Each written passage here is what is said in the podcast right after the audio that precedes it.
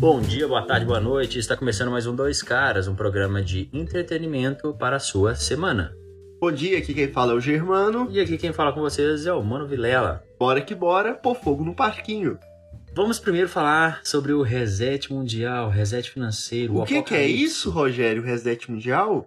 Então, em resumo, vamos deixar em um termo que todo mundo está falando, que é a desvalorização do dólar e ele deixar de ser a moeda principal do nosso planeta. Mas por que isso aconteceria, Rogério? Primeiro, porque os Estados Unidos não estão nem aí para o valor do dólar. O nosso amigo Biden não está nem aí para o valor do dólar e está injetando trilhões de dólares na economia. Mas isso não é só o Biden. Todos os presidentes que vieram antes também fizeram isso, né?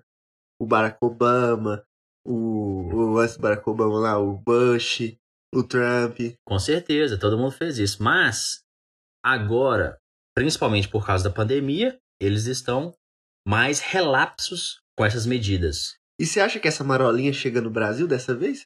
Ah, porque em 2008 o nosso querido presidente Lula não deixou que a crise chegasse no nosso país, não é mesmo? Uai, segundo você. Mas não, eu acho que vai a, afetar todos os países, principalmente os países igual o Brasil, que grande parte da economia é exportadora, né? No caso, a, a economia que sempre cresce, que aqui no Brasil é o agro, ela é muito lastreada no dólar, já que ela é feita para exportação. A economia, de modo geral, ela baseia no dólar, né, Rogério? Sim. O que vai acontecer, basicamente, é que o dólar vai sofrer uma inflação aí nos próximos anos. E essa inflação vai fazer com que os investidores parem de deixar o seu dinheiro em dólar e deixem em outras moedas. Será o Bitcoin? Será o Yin? Eu colocaria em real. Será o real? Real, o real seria bom. É, e para comemorar aí, eu queria estar dando uma notícia aí. O dólar baixou 5 reais, baixou abaixo de 5 reais essa semana aí, né? O preço dele, dólar comercial. Isso é muito bom, né, Rogério? Podemos voltar a sonhar com a Disney. É como diz o nosso querido ministro da Economia, agora todo mundo vai poder voltar para Disney. E isso é ótimo, porque todo mundo gosta da Disney, todo mundo gosta do Mickey. E o fechamento do dólar foi a 4,92. Isso quer dizer que daqui a uns dias o Germano vai poder ir para os Estados Unidos e ser feliz comprando as suas miçangas. Tirando foto com o Mickey. Mas continuando o assunto do reset mundial, Rogério. O reset mundial vai ser uma crise, então. Sim, assim como. Sem precedentes. Com certeza. Vai, a princípio, né? Porque como não aconteceu, tá todo mundo tentando prever o futuro. Tá todo mundo com a bola de cristal, achando que prevê o futuro, achando que vai acontecer. E aí, depois que o escritor do livro Pai Rico, Pai Pobre falou sobre esse reset mundial, que a, vai ser a maior crise vista na história desse planeta, que não sei o quê, aí todo mundo ficou doido. Ah, meu Deus, o mundo vai acabar. E também teve aquele outro cara que. Eu esqueci o nome dele. O médico lá do, da Grande Aposta, que eles fizeram o filme baseado nele lá. Ele acertou a crise de 2008. E ele também falou sobre esse essa crise que vai ter por causa da desvalorização do dólar, por causa da inflação do dólar. E depois disso, ele, ele, ele ainda fez uma piadinha. A gente já até falou disso no podcast, que ele fez uma piadinha falando assim: vocês disseram que da última vez eu não avisei, mas agora eu estou avisando. E aí no outro dia, ele foi e apagou todos os posts da conta dele no Twitter relacionados à economia, etc. Agora o Twitter dele é só de viagens e comida, só isso. Ou seja, uma vida boa, uma vida que você queria levar, né? Viajando e comendo comida gostosa. Uai, é, todo mundo quer, né? Quem não quer? É, vamos para o próximo tema. E essa última semana também estourou o caso da Covaxin, né, Rogério? Justamente. Aquele caso onde as vacinas foram superfaturadas. Em mil por cento. Mas será? Por que esse governo é tão honesto? Não sei. Por ele, que será? Ele não gosta de pagar mais caro pelos produtos que são mais baratos. Eles não fecharam com a Pfizer porque a Pfizer era 10 dólares. E agora eles fecharam um contrato com mil por cento acima do valor inicial. A Pfizer, vamos lá então. O que aconteceu? A Pfizer ela ofereceu a vacina para o Brasil. 12 vezes. 12 vezes. O Brasil recusou. Nem, nem, respondeu. E, e, detalhe, a Pfizer ofereceu muito barata a vacina para o Brasil. Uhum. Ofereceu pela metade do preço. Justamente. E o que aconteceu agora? Vazou um caso que a Covaxin iria ser comprada por com mil por cento, superfaturada. Mas aí que tá o grande problema. O grande problema tá no denunciante. Quem que é o denunciante? Digamos, é um deputado federal, o senhor Luiz Miranda, que, convenhamos aqui, para quem conhece, de áureos tempos do Facebook, ele fazia vários vídeos no YouTube, nada mais é que um senhor de índole duvidosa. o irmão dele trabalhava no governo. O irmão dele estava ligado nessa compra aí. E o irmão dele denunciou isso. Pra, falou disso para ele. E agora ele denunciou isso na CPI. Porém, a índole dele não é das melhores, né? Ele é acusado de vários golpes aí, tomar dinheiro de brasileiro, de americano. Mas... Uma, uma, vasta, uma vasta ficha criminal. Mas se você for levar a índole de algum político no Brasil só por causa dos casos que ele foi acusado ou está sendo investigado, eu acho que não vai sobrar nenhum lá dentro, não. Não, não sobra. Mas é aí que eu bato na tecla, velho. O que que acontece? Você não pode ter uma ficha suja.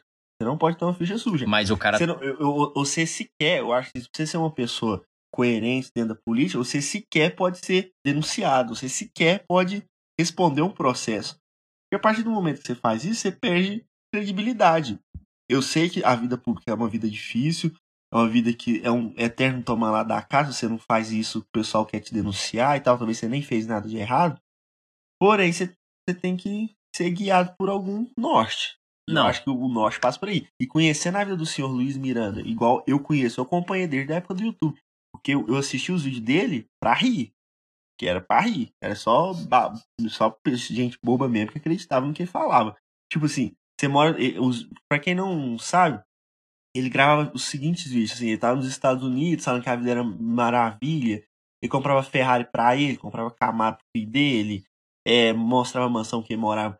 Mas é aí que tá lá nos Estados Unidos, se você trabalha em dólar, ganha em dólar, é, e brasileiro, você consegue ter uma vida confortável, entendeu? Uma Ferrari? Não, você consegue ter uma, uma vida confortável. Mas é como que ele conseguiu essa Ferrari? Dando golpe nos outros. Pros outros. Tipo assim, eu acho que ele foi o percussor desse negócio aí, arrasta pra cima, eu vou te ensinar a ganhar dinheiro. Não, sério mesmo. Eu, eu, os, os primeiros, tipo assim, ele ainda não fazia isso descaradamente igual o pessoal faz hoje, sabe? Mas só que ele fazia disfarçado. Ele mostrava carro, casa, mostrava que ele ia na loja da Apple, comprava não sei quantos telefones, sei lá. E ele chamou a atenção de muita gente. Ele começou a vender curso dele, entendeu? Começou a pegar o dinheiro dos outros, falando que ia render o dinheiro dos outros e não devolvia. É essa questão, é esse cara que a gente tá falando, que tá denunciando. Entendeu? É esse que é o problema. Hum, eu concordo com você em relação a isso, mas só para defender os outros deputados e senadores que temos na nossa nação, você não pode julgar que o cara é errado só por causa das denúncias. Por quê? Porque, primeiro, existe uma coisa chamada trânsito julgado. Ou seja, a pessoa tem o direito à defesa. Ele tem direito a mostrar que aquilo ali não é verdade. Porque simplesmente você pode ser, não que isso seja o caso no Brasil, mas você pode ser um político honesto, um político que faz as coisas bonitinho, não não desvia dinheiro da merenda, só usa seu dinheirinho ali, do seu gabinete, papapá, só as coisas que tá dentro da lei.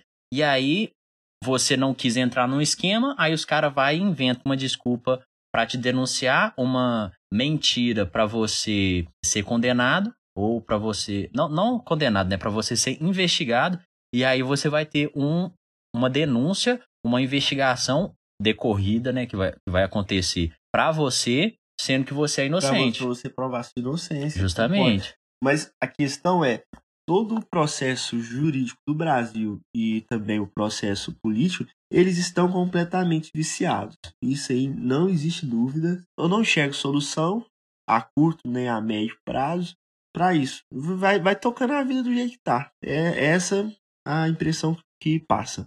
Mas você acha que o mundo não melhorou? Eu tava conversando sobre isso essa semana com um cara que trabalha comigo, que ele tava falando assim: "Ah, mas o Brasil nunca melhora. O Brasil sempre vai ser a mesma coisa que é. O Brasil sempre isso, o Brasil sempre aquilo. E aí eu falei assim: não, o mundo que a gente vive está melhorando.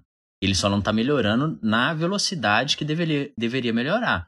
Por exemplo, um rei, uma família nobre, há 400, 500 anos atrás, tinham uma qualidade de vida pior do que a nossa, por exemplo, que, é, que, que Mas- somos de classe média no país. Mas isso se deve à tecnologia, né, Rogério? Justamente. Tecnologia, conhecimento. Justamente. É, são coisas diferentes. Agora, você falar, ah, o Brasil tem solução. Hoje, eu não enxergo, não. É muita. pare- Parece que ninguém. Parece que todo mundo faz força só pra si, sabe?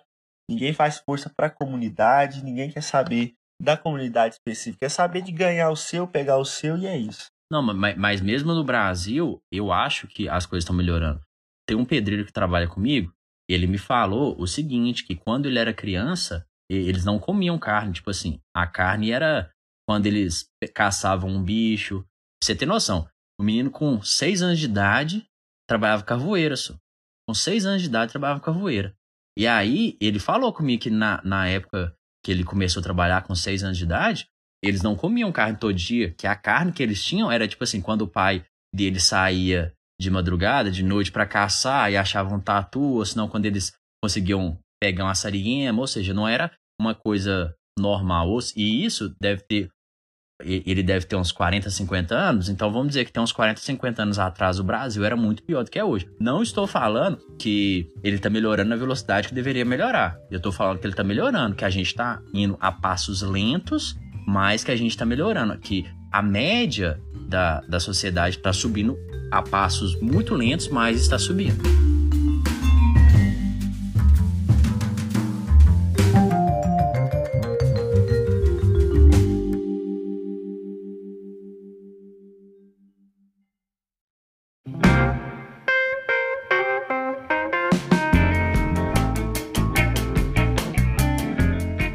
Ricardo Salles pediu demissão. O que aconteceu, gente?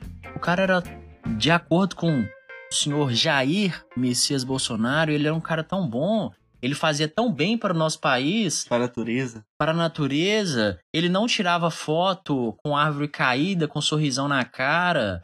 O Brasil não tinha começado a exportar árvores sem licença que depois apareciam com uma licença retroativa. Você já viu isso? Uma licença retroativa, você faz a exportação de algo, chega lá na alfândega desse lugar, aí, ah não, cadê a, a, a licença que o Ibama fez para essa árvore ser cortada e ser exportada? Ah não, não tem não. Ah não, vamos ligar ali pro Brasil.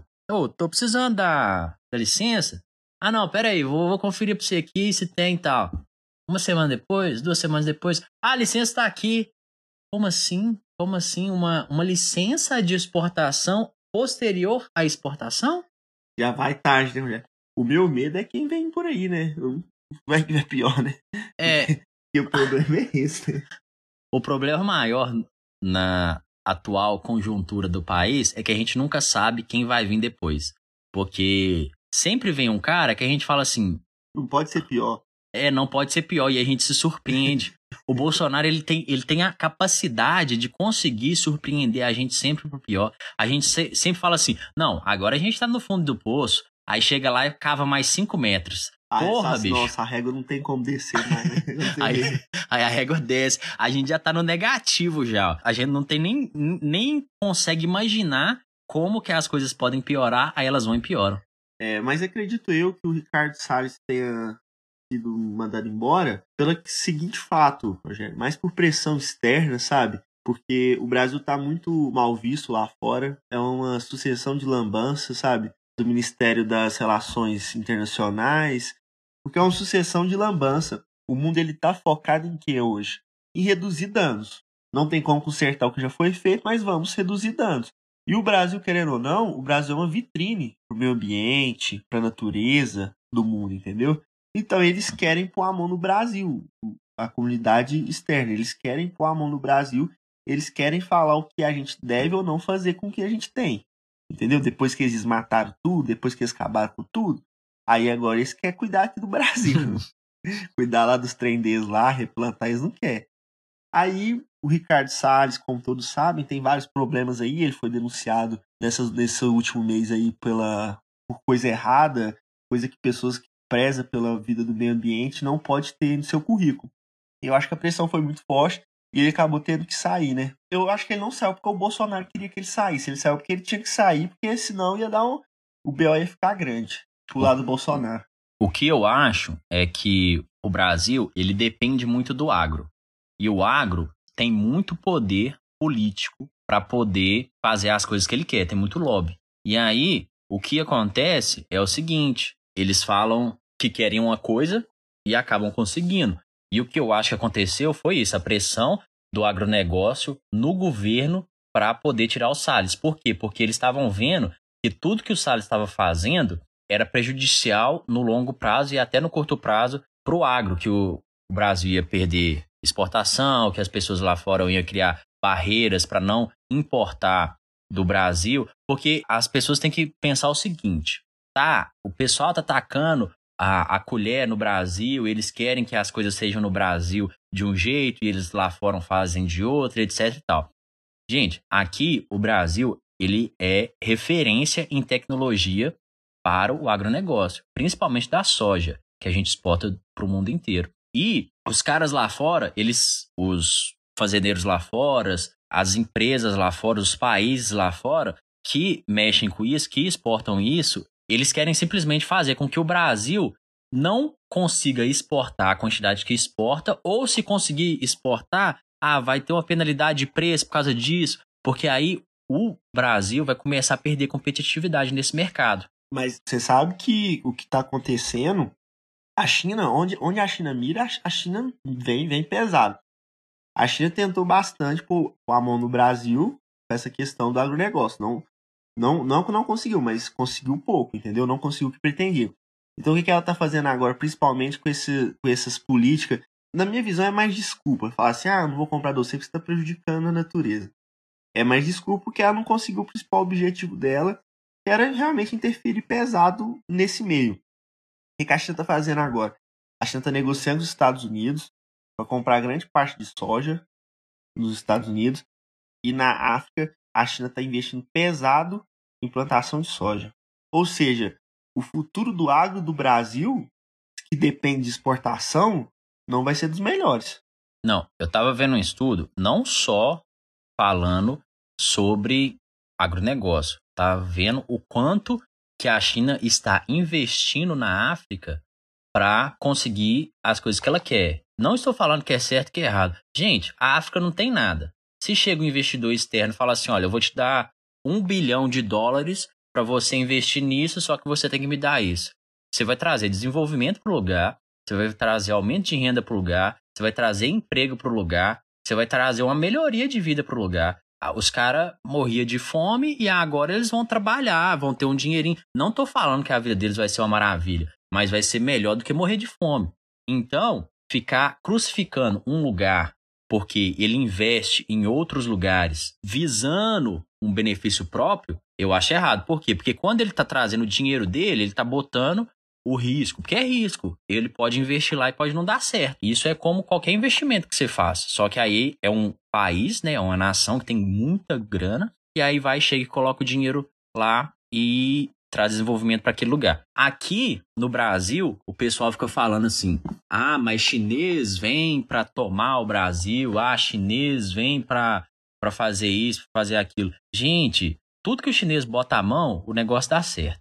Aí o brasileiro fica com esse ultranacionalismo, aí a gente fica acabando perdendo desenvolvimento que a gente poderia ter por causa disso. A gente fica perdendo investimento direto por causa disso. E, gente, a gente precisa de dinheiro o seu presidente não fica falando toda, toda live que o país está quebrado, por que, que não deixa o, o, chinês botar o dinheiro aqui? Se o país está quebrado, está precisando de dinheiro, pega, pede o chinês o dinheiro e pronto. Não é, não é, não é, que, não é que nosso presidente hum. não deixa o chinês pôr dinheiro aqui. O que acontece é que nosso presidente fica atacando a China e a China tá ficando cansada né, de ficar ouvindo groselha, né? oh, é, é tem, tem esse, esse lado também, porque a China é um dos países que mais investe no Brasil tanto em tecnologia quanto em só dinheiro mesmo, até comprando é, empresas que às vezes estão indo à falência e aí a China entra. Não necessariamente o Estado chinês, mas de alguma maneira pessoas envolvidas com a China compram e aí o negócio dá certo. Se tá dando certo, gente, se os caras conseguem colocar o negócio para funcionar, con conseguem colocar o negócio para gerar renda, coloca o negócio para gerar dinheiro, coloca o negócio para mover a economia daquela região, daquela micro-região, por que, que não deixa os caras fazer isso? Se é, é aquele negócio, coloca gente que sabe fazer no lugar que precisa. Mas o nosso governo, ele gosta de fazer assim. Ah, não, o ministro do meio ambiente, ele tem que ser o cara que tira foto sorrindo com desmatamento.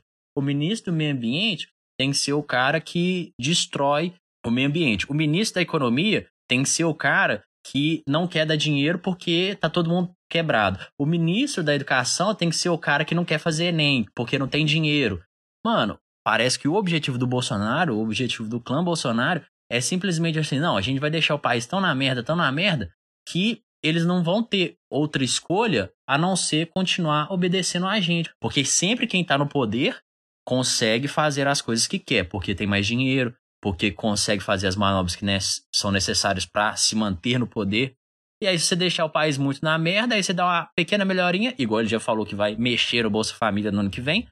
As pessoas, principalmente de baixa renda, falam assim: ah, não, ele melhorou minha vida. Mas na verdade, ele não melhorou a sua vida. Ele piorou tanto sua vida e depois melhorou ela um pouquinho. Eu tenho um verbo que eu queria passar aqui, que é o verbo desembolar. Precisamos de pessoas desemboladas. Mas não igual o Lula, né? Precisamos de pessoas desemboladas, boas de serviço. E não igual o Lula. Mas o Lula não foi bom de serviço? Uai, Rogério, disse que qualquer pessoa seria boa de serviço depois do belo trabalho que o Fernando Henrique fez, né? É, temos, temos que levar em consideração não só o trabalho que o Fernando Henrique fez, mas também o ciclo econômico que o Brasil viveu no período Lula, que é basicamente o, o mesmo ciclo que o senhor Jair Bolsonaro está vivendo que é explosão de commodities e uma pequena inflação no mundo. Não é igual? Só tem um problema da pandemia, né, no meio. Hum, é, temos, temos... Só tem isso aí, né, Rogério? Temos que levar isso em consideração. Taranana, indicações da semana. Para, papá. Eu estou meio nostálgico essa fase da minha vida, sabe? E minha indicação é uma série antiga, mas uma série assim que me faz lembrar do meu ensino médio, sabe? Que eu sempre assistia. Chama Doctor House. Muito boa. É sensacional essa série. É uma série para você pensar, sabe? Para você aprender. É uma série maravilhosa. Só é grande, não é igual as, o formato de séries que são feitos hoje, que são 10 episódios uma série, só pra você assistir rapidinho. São temporadas com 20 episódios que são umas sete ou oito temporadas, um negócio assim. Mas é uma série muito boa. Não é a fast série, né? Hoje tá na moda a fast série. Série com uma temporada tem 10 episódios. 5 episódios, 6 episódios. Não, é pra você degustar, pra você vivenciar o personagem. Esse ícone, Gregory House. Esse ícone, que é o Hugh Laurie, interpretado por Hugh Laurie. Com a perninha puxando. Com a perninha. Não, não pode falar só isso, não, gente. Isso é feio. E ele tem uma personalidade muito difícil de, ser, de lidar, extremamente inteligente. E eu gosto, eu, quem gosta for fã, vai lá no meu Instagram, me segue lá, ou no meu Twitter. Meu Instagram é Freitas Germano, meu Twitter é Germano93. E vai lá, corre lá pra nós, pra ser show, né, Rogério? Pra ser show. E o que, que você vai indicar pros nossos seguidores, Rogério? Essa semana, como você deu uma. Uma lambuzada. Uma dica uma dica nostálgica, eu também vou dar uma dica nostálgica para o nosso público. É um filme de guerra, que eu, eu adoro filme de guerra. Se chama Invencível. A história é de, de uns americanos que foram presos na Segunda Guerra Mundial. E aí eles são obrigados a trabalhar e torturados durante toda a história. Só que mostra uma, vamos dizer assim, uma história de superação, principalmente de limites, que é o que a gente precisa hoje uma história de superação de limites. Você gosta de filme de guerra? Você assistiu Churchill? Muito bom. Muito bom. Muito né? bom também. Mas esse aqui é porque Churchill é um filme muito inteligente, muito político e etc e tal. Esse aqui é um filme assim de pauleira, que você chora, você fala assim: "Caralho, velho. Olha que foda esse cara, olha o que, que ele tá fazendo, olha todas as coisas que ele tá superando e etc e tal. Que é uma coisa que eu gosto de pensar e de falar sempre, é que assim, a gente sempre reclama, mas a gente tá de barriga cheia. E então, c'est fini, mes amis. Ó, o cara gastando, gastando as palavras bonitas que ele consegue falar do exterior. Grabizu. Até a próxima, pessoal. Tchau, pessoal. Boa semana aí, bom trabalho pra todo mundo. E lembrando aí que essa semana ele vai sair uma pessoa muito importante, né? Bebam água e sejam felizes. Um beijo.